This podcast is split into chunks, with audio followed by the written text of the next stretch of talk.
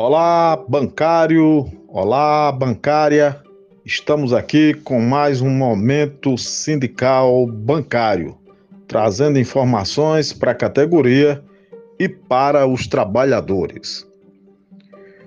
Gerente do Bradesco receberá intervalo da mulher independentemente da duração do período extra. A ação é anterior à reforma trabalhista que revogou o dispositivo da CLT que garantia o intervalo.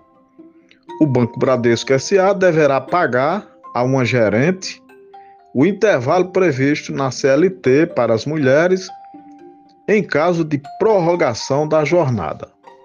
Segundo a sétima turma do Tribunal Superior do Trabalho, TST, o chamado intervalo da mulher tinha como condição apenas a prestação de horas extras, independentemente de sua duração. Na reclamação trabalhista, a bancária disse que nunca havia usufruído desse direito e, por isso, pedia seu pagamento com acréscimo de horas extras. A decisão no tribunal foi unânime. Também no TST, tem conciliação com o Banco do Brasil. O processo, que envolve cerca de 3.350 trabalhadoras e uma importância de 33 milhões de reais. O Tribunal Superior do Trabalho recebeu na última quinta-feira, dia 25, representantes do Banco do Brasil para uma tentativa de conciliação em ação coletiva promovida pelos sindicatos de bancários em trâmite desde 2014. O processo, que discute o intervalo previsto no artigo 384 da CLT, envolve cerca de 3.350 trabalhadoras e 33 milhões de reais como a distribuição de valores em processos trabalhistas também aquece a economia, o caso tem alto impacto social e econômico. Naquele mesmo dia, também foi assinado acordo de cooperação técnica com o Banco do Brasil para a redução de litigiosidade e ainda a racionalização de processos em trâmite lá no próprio TST e outras medidas para essa finalidade. O acordo também tratou da execução de projetos ou eventos de interesse comum ligados à prevenção de litígio, à desjudicialização, ao gerenciamento de precedentes qualificados em relação a temas jurídicos diversos e ao fomento da resolução consensual de controvérsias. Itaú ignora crise e lucra bilhões a mais. Mesmo com provisões para calotes, resultado do maior banco privado do país superou e muito o de seus principais concorrentes, que é o Bradesco e o Santander. O Itaú conseguiu expandir suas margens com clientes pessoas físicas e manteve a inadimplência com empresas sob total controle.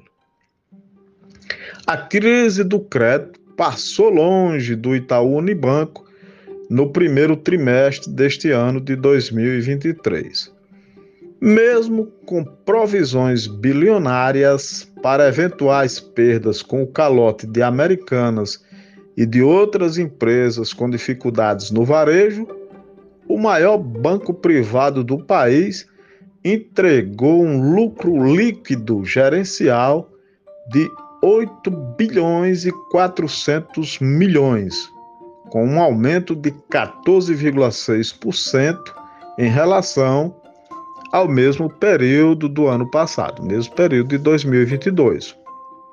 O valor é equiparável à soma dos outros três concorrentes privados do banco, Entre eles, o Bradesco, que teve um lucro de 4 bilhões e 300 milhões, o BTG Pactual, com um lucro de 2 bilhões e 260 milhões, e o Santander Brasil, que obteve um lucro líquido de 2 bilhões e 140 milhões de reais.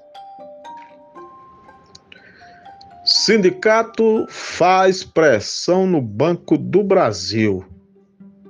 Semana passada, diante das reclamações recebidas a respeito de uma obra de reforma que está sendo realizada no prédio localizado na Praça Vigário Antônio Joaquim, aqui em Mossoró, os diretores do sindicato, Daniel Solano, Érico Romão, Sidney Viana e Anchieta Medeiros, foram novamente ao prédio e verificaram no local, principalmente na agência PSO, uma situação de total desrespeito às normas que regem a questão da segurança e saúde dos trabalhadores.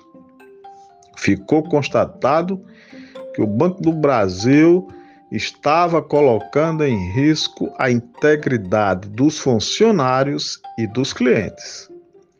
Em fevereiro desse ano, né, no início do ano, é, o sindicato recebeu a garantia da empresa, né, da, da administração da empresa, de que ia amenizar os impactos da reforma.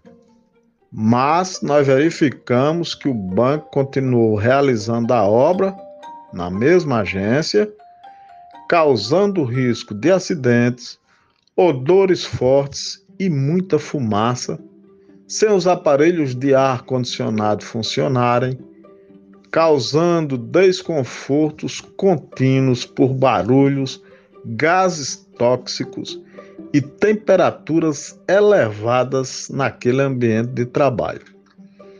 Como não obtivemos inicialmente com diálogo uma solução para o problema, os sindicatos bancários de Mossoró região diante da ineficiência da empresa em resolver o problema, nós fizemos um contato com o Ministério Público do Trabalho, isso ainda na segunda-feira, e na quarta-feira fizemos uma denúncia pública. Fomos lá para de frente ao Banco Brasil com carros de som, panfletos, cartazes e divulgação nas mídias do sindicato e, e nos blogs da cidade, nas mídias da nossa Mossoró, pois também a população estava sendo prejudicada e precisava ser alertada. Imediatamente fomos chamados para conversar e firmou-se um compromisso por parte do banco de adequar as obras de modo a preservar a saúde e o conforto dos funcionários e dos clientes, inclusive com a transferência dos caixas para a agência da Avenida Alberto Maranhão. E ficou acertado que para onde a obra estivesse acontecendo, haveria o maior cuidado em preservar é, a saúde dos funcionários.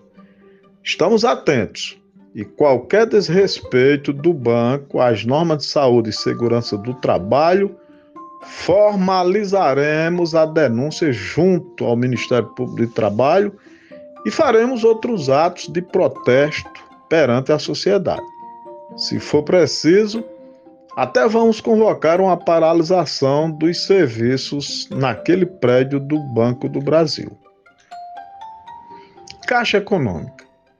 Bolsonaro provocou calote histórico com medidas para tentar vencer eleições.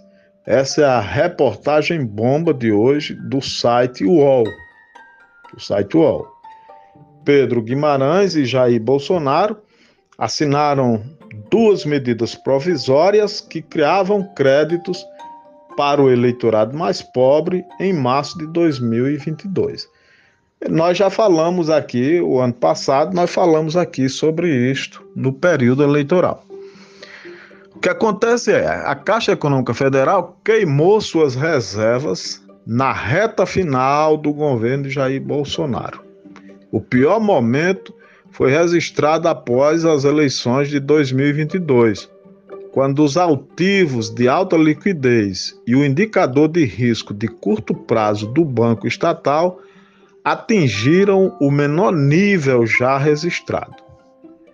Já após a derrota do então presidente, a Caixa puxou o freio para tentar recuperar parte dos ativos, dos ativos perdidos. O que aconteceu? Os ativos de alta liquidez são a quantidade de dinheiro mínimo que o Banco Central obriga as instituições bancárias no Brasil a terem sempre disponível. A regra do Banco Central diz que é preciso ter ativos suficientes para pagar 100% das obrigações que vão vencer nos próximos 30 dias. Assim, se vier uma crise repentina, o banco não vai quebrar por não ter dinheiro em caixa para fazer seus pagamentos mais imediatos. Enquanto isso, pode buscar outras fontes de recursos para lidar com a situação no longo prazo. E por que a liquidez da caixa caiu? Simples, a queda drástica ocorreu principalmente para liberar recursos para novos empréstimos naquele ano eleitoral. Ou seja, em 2022, a Caixa liberou um volume recorde de créditos, meio trilhão de reais, meio trilhão de reais. O agronegócio e o público de baixa renda foram os principais beneficiados pelo aumento de crédito. Os dois grupos estavam no radar eleitoral de Bolsonaro, tanto o agronegócio como o público de baixa renda. Em 2022, para você ter uma ideia, o agronegócio recebeu 24 bilhões de reais a mais de empréstimos da Caixa do que no ano anterior. Ou seja, uma alta de 150 foi o que o agronegócio recebeu em empréstimos pela Caixa. Também em 2022, Bolsonaro criou dois créditos na Caixa para pessoas de baixa renda por medida provisória. O primeiro, vocês estão lembrados, foi o Sim Digital, que ofereceu 3 bilhões em microcrédito para pessoas com nome sujo. Pessoas fichadas estavam lá possíveis de receber 3 bilhões de microcrédito. E o segundo foi aquele consignado do Auxílio Brasil, que liberou mais de 7 bilhões, quase 8 bilhões de reais em apenas 20 dias, entre o primeiro e o segundo turno.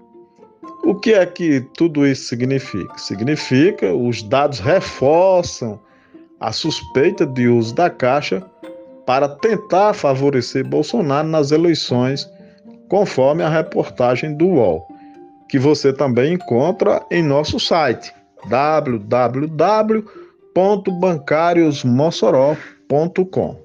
Repetindo, essa reportagem completa e essas outras que nós já noticiamos aqui estão no site do sindicato www.bancariosmossoró.com. Outras informações você encontra também no Instagram do sindicato, que é arroba bancários Mossoró. Facebook, arroba bancários Mossoró. Guarde bem. Arroba bancários Mossoró. Esse é o endereço tanto do Instagram como do Facebook do sindicato. No Twitter você procura arroba bancário Mossoró, no singular, arroba bancário Mossoró. Ok? E por último, vocês. É, uma notícia que já é um, uma realidade é que 66 milhões de brasileiros têm dificuldades de pagar suas dívidas. O número de dívidas em atraso cresceu muito no Brasil. A perda do emprego atinge hoje esses 66 milhões de brasileiros segundo dados da Confederação Nacional de Dirigentes Logistas, a CNDL. Isso faz com que as pessoas não consigam pagar suas contas. Sem uma fonte de renda estável, o cidadão não consegue saldar suas dívidas principalmente com o cartão de crédito e com os bancos. Estamos aqui com mais este Momento Sindical Bancário, trazendo muita informação, muita opinião e também aqui levando a nossa forma de trabalho, do que o sindicato tem feito, o que vai fazer. Fique atento para as outras mídias do sindicato, os outros momentos sindicais bancários, pois temos sempre uma novidade, uma informação fidedigna para você. Um abraço e até a próxima edição do Momento Sindical Bancário. Até lá!